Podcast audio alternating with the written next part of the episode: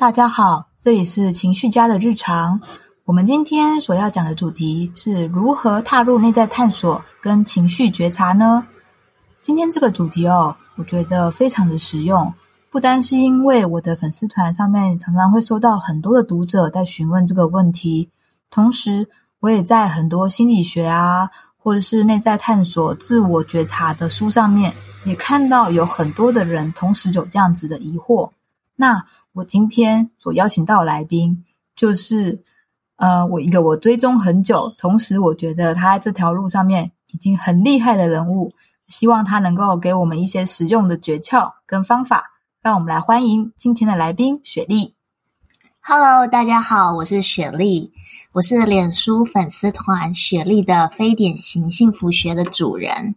那我在脸书的粉丝团上面呢，最主要就是分享一些。呃，我对感情、家庭关系的一些人生经历的体悟，我先来讲讲我是如何认识到雪莉。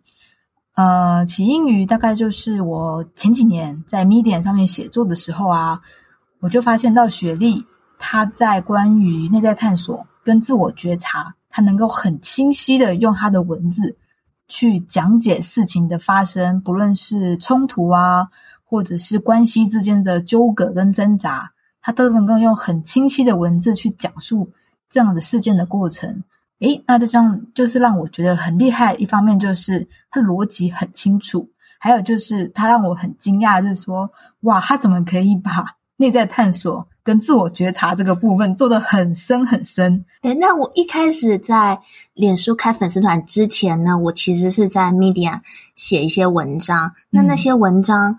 嗯，算是自我剖析。我那时候其实处在一个算是人生觉得压力很大的一个低潮点。嗯，那我觉得这个压力的来源，我一开始是以为那是因为我跟我妈妈呃关系处的不好。我妈妈她是一个比较。传统保守的人，嗯，其实她的思想就是跟这个社会的主流是一样的。反正你什么年龄该做什么事，你就去做，然后就是最好就是选择一条大家都在做的，呃，做选择一条路，这条路就是越多人越好，对，很多人走很安全的路，对，很安全的路。那我其实，嗯，算是一个比较有自己想法的人吧，对，所以我会觉得，哦。这条路我知道，可是我觉得这不是我想要走的路。嗯，所以当我妈她一直把这个主流的观念灌输在我身上，她觉得我好像不懂的时候，我就很反弹。嗯，因为我不是不懂，我知道，但是我没有想要往那边去，没有选择他所想要的那条路。那是因为我知道我自己有其他的选择，但是对于我妈妈来讲，或是其实嗯，大部分相信主流的人，他们是会觉得一条。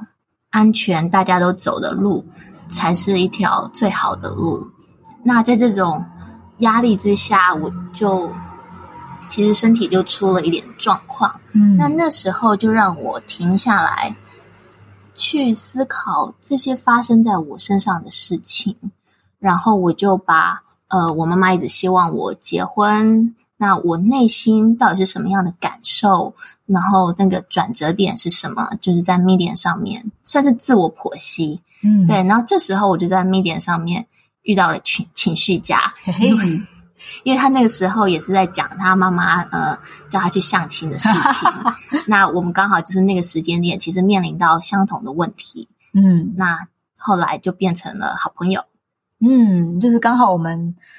有相同的人生情境，刚好发生在我们那个生命中的时间点，这也算是我们当初认识的那个契机吧。嗯，对，没错，没有错。那我想问问说，哎，我看透过你的文字啊，我有发现你已经开始深入的走在内在探索这条路上。那我想请问一下，说在这个路上要如何去做到自我觉察这件事情？嗯，那。呃，其实我从小就算是一个比较有自己想法的人，但是我一路成长的过程中，其实还都蛮追随主流的。只是有时候我可能有，嗯，我觉得那那段时间虽然有自己的想法，但还不算是觉察。因为我还是会把自己跟外在比较，我会知道说，哎，我呃现在外面这些事情我好像不是很喜欢，我可以做什么事情？嗯嗯但嗯，对于一些我一直没有办法解决的困难，例如我跟我妈妈之间的问题，我嗯，我妈妈她会有她自己的观点，那我也有我自己的观点。嗯嗯那我们两个让事情无法解决的原因，就是我们都一直在向对方诉说我们自己的观点。嗯，也就是你们两个彼此都在尝试说服对方。对，然后我会想说服我妈呢。我一开始是因为我觉得我想的是对的，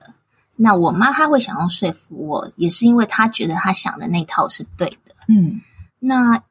就是在这种状况下，那个问题其实是无解的，因为大家都觉得自己想的是对的。对，而且也有很很大的可能，就是大家也真的都是对的。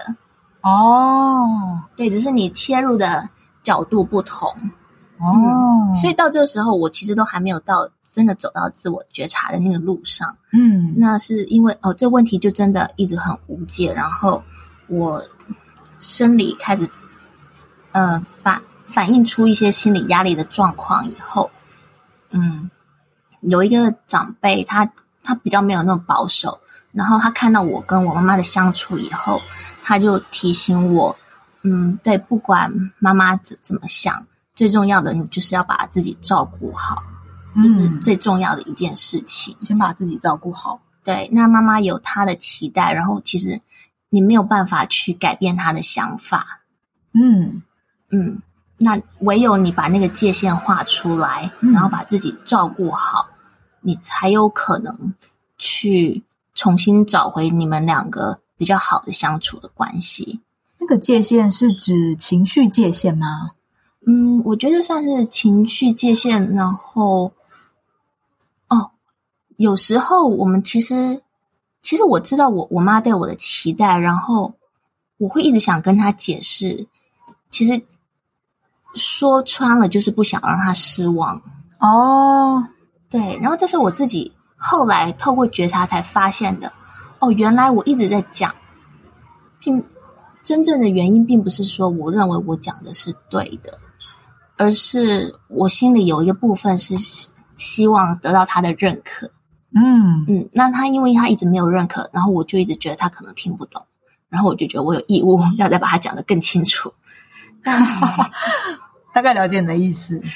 对，然后可是真正真正的原因，其实是因为我想要被认同。哦，真正内心最深、最深的那个期待是想要被认同。对，然后我后来发现，哦，其实对于我妈妈来讲，这也是她内心最想要的东西。想要被自己的女儿认同，彼此认同。对，所以后来我觉得关系会改善，嗯，也是我另外一个在身心灵界的朋友，他告诉我一句，我觉得对那时候我来讲是一句咒语的一句话。他说：“ 他说，嗯，他要我告诉我自己，呃，我对我妈妈对我的期待处之泰然。哦，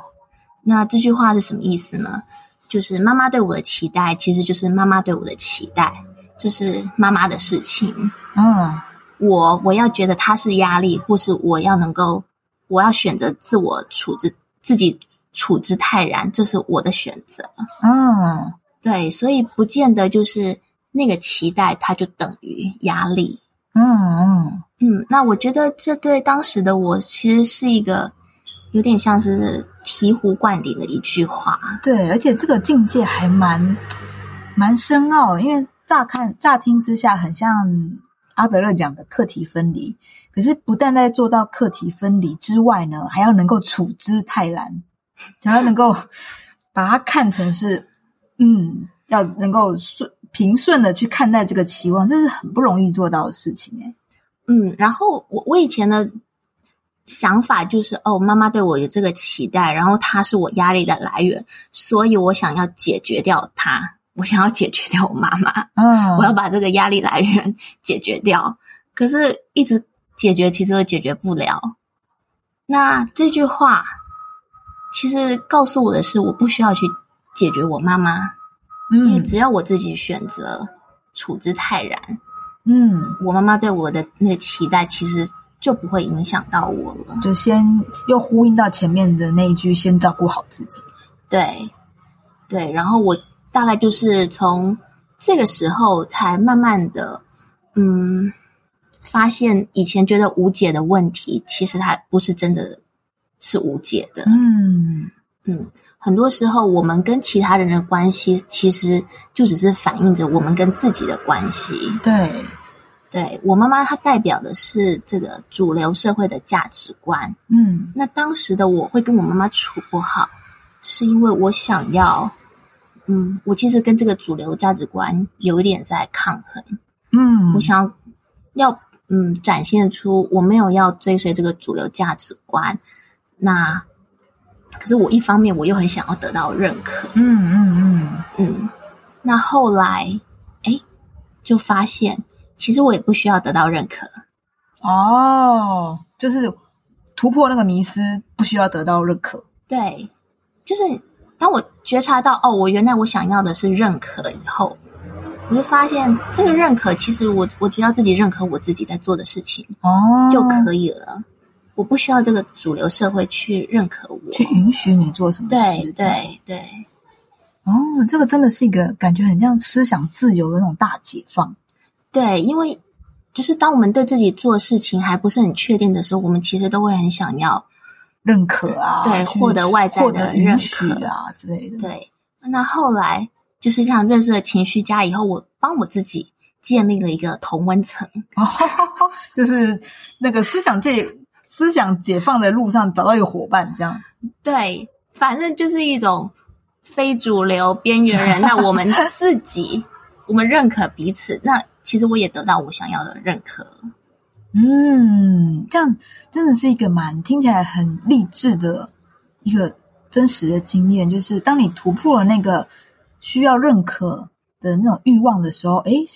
可是其实你可以在走自己的路上面找到另外一种诶陪伴或者是认可也好，反正就是不必一定要是跟随主流啦。对我觉得可能认可对每一个人都很重要，但是被谁认可，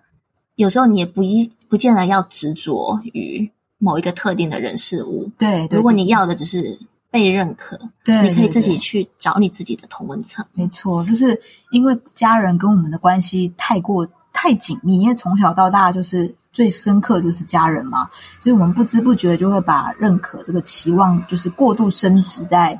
家人对自己的诶投射啊，或者是期望也好。对，然后我我觉得像这个，嗯，家人或是伴侣，这对我们就是跟我们关系很亲密的，我们当然会希望得到他们的认可，嗯他们的认可对我们来讲很重要。嗯，但是当我们没有办法得到的时候，我们其实也不用把自己困在那样子的关系里面。对，嗯，就也不用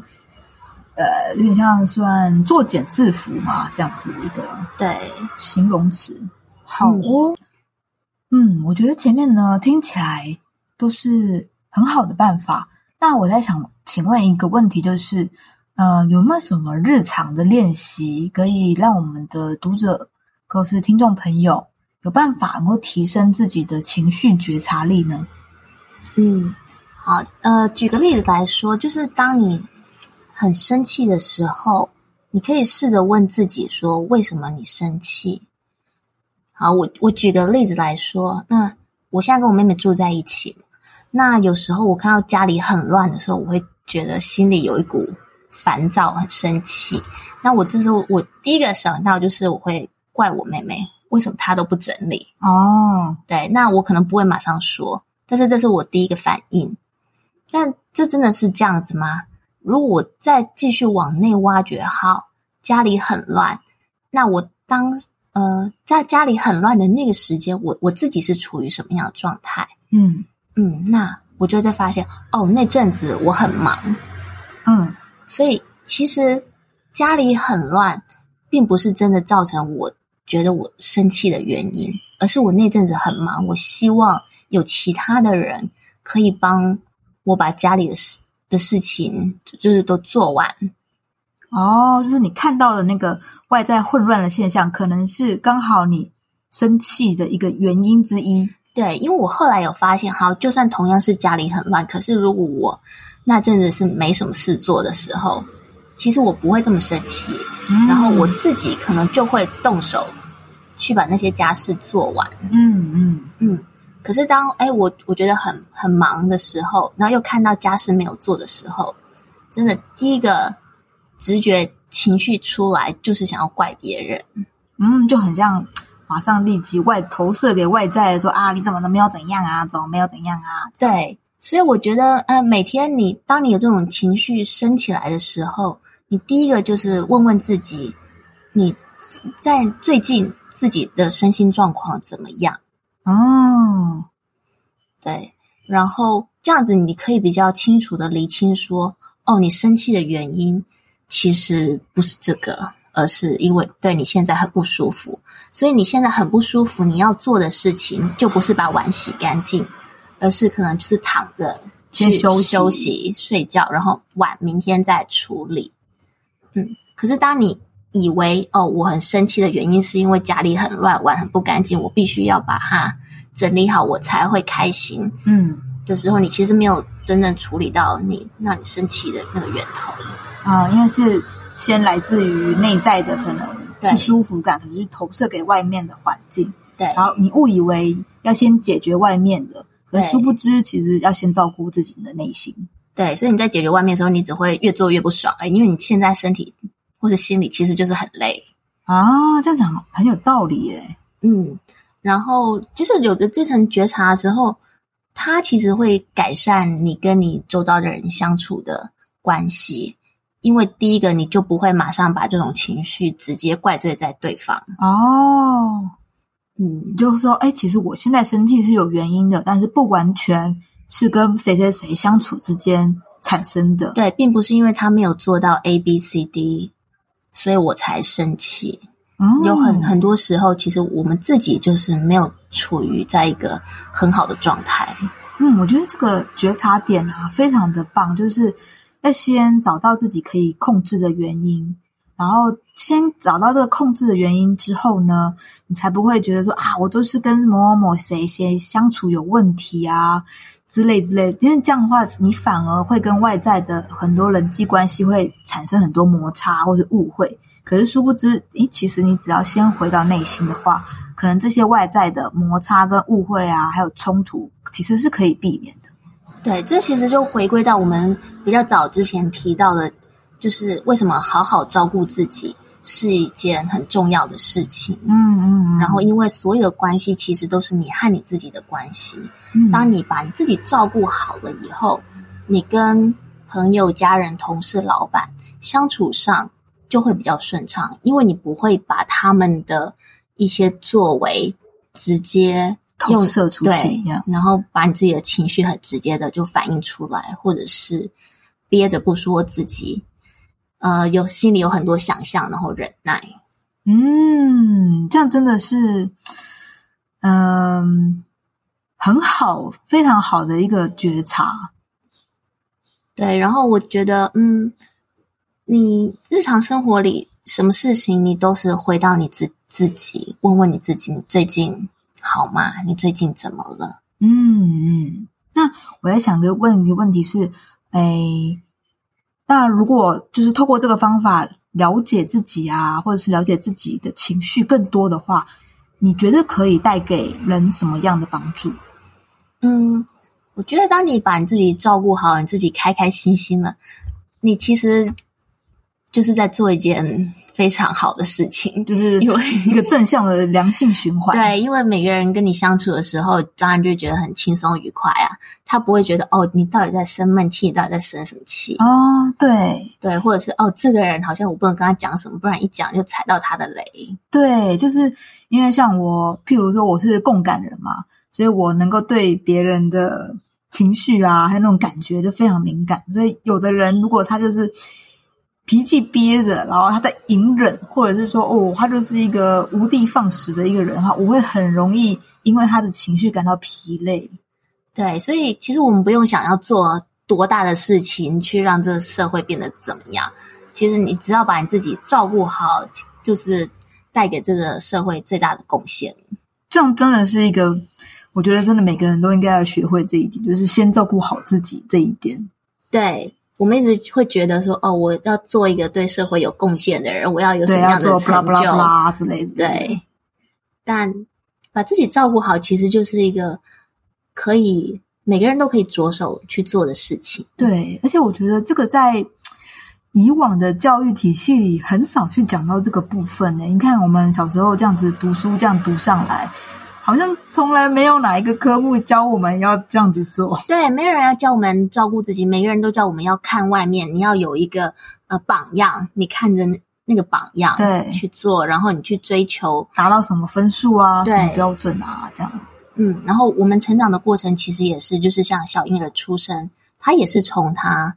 最亲近的爸爸妈妈开始学习，嗯，然后后来到了幼稚园，当然就跟老师学习，跟同学学习，嗯然后出了社会就是同事、老板。那嗯，这一路的过程里，其实没有人告诉我们往内看，跟自己学习。对，就是跟自己好好的相处，这门功课其实真的其实是很值得探讨的人生议题。是很可惜的是，常常就是在我们的教育体系就缺席了。对我们都会觉得，哦，我好像什么都不懂。但是其实你自己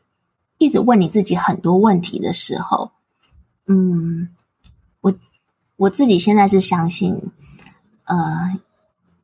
有一部分的我是一个很很完美的，他什么都知道，那是我们说的高我嘛，对高我或者身心灵里面那个灵的部分。哦，嗯，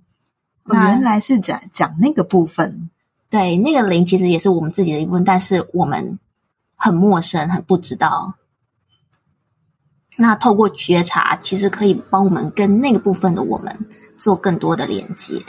我觉得这个部分的议题，我还以后还蛮有兴趣继续探讨的，因为我读了很多身心灵的书，可是我每次只要读到那个完美的你呀、然后我说到底有多完美，我都不能相信。然后说，可是今天听你这样一讲之后，就是那个高我，就是一个客观的自己吧，这样去审视，可能像过往以前在冲突中、在关系中相处有困难的自己的时候，诶，你可能才会发现说啊，原来以前可以不必不必怎么样啊。不必这么的执着僵在那个情况里面。嗯，那我们下次可以再对，继续聊一下这个聊下面一个议题。对，好啊。那如果大家想了解你更多一点，比如说想看你的文字的话，可以在哪里找到你？呃，如果用脸书的话，可以搜寻雪莉的非典型幸福学。嗯，雪就是下雪的雪，莉是草字头一个厉害的厉嘛。嗯嗯，对，雪莉的非典型幸福学。然后我最近也做了一个部落格网站，所以如果在 Google 上面搜寻，或许可以找到，我也不知道。应该可以啊。Google 大神这么的强大。对，好的，那今天非常谢谢雪莉，谢谢大家，下次再见，下次再见喽，拜拜。